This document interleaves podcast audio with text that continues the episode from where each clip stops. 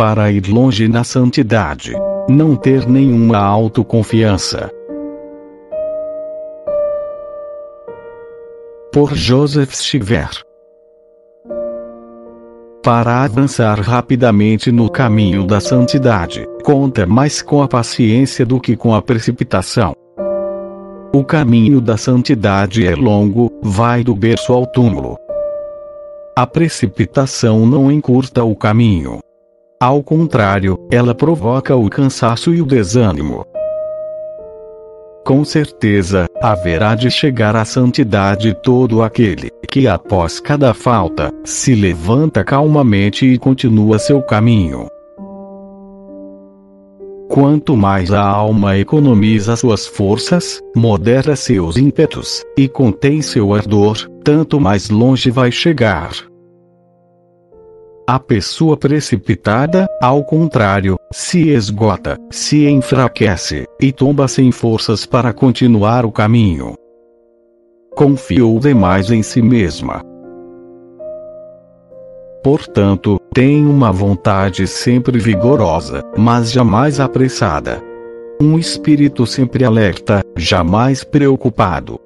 Um coração sempre corajoso, jamais agitado. Fica convencido de que na vida espiritual, Deus leva mais em consideração a imensidade dos teus desejos do que a perfeição das tuas obras.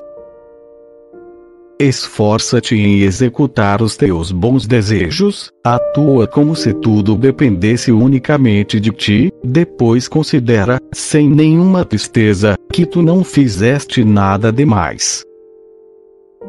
O homem é especialista em desejar, e Deus considera o desejo sincero como se já fosse realizado. Imagina grandes ideais, mas confia sua execução a Jesus. Se forem para a glória dele, ele os executará através de ti, ou através de outras pessoas mais fracas do que tu. Deus não tem necessidade das tuas obras. Ele quer apenas que tenhas a disposição sincera para executar aquilo que te designou. Se ele quiser criaturas para levar adiante grandes empreendimentos, saberá formá-las irá buscá-las entre aquelas que não se apoiam na própria força, habilidade ou mérito. E agora, minha alma, rejeita toda confiança em ti mesma.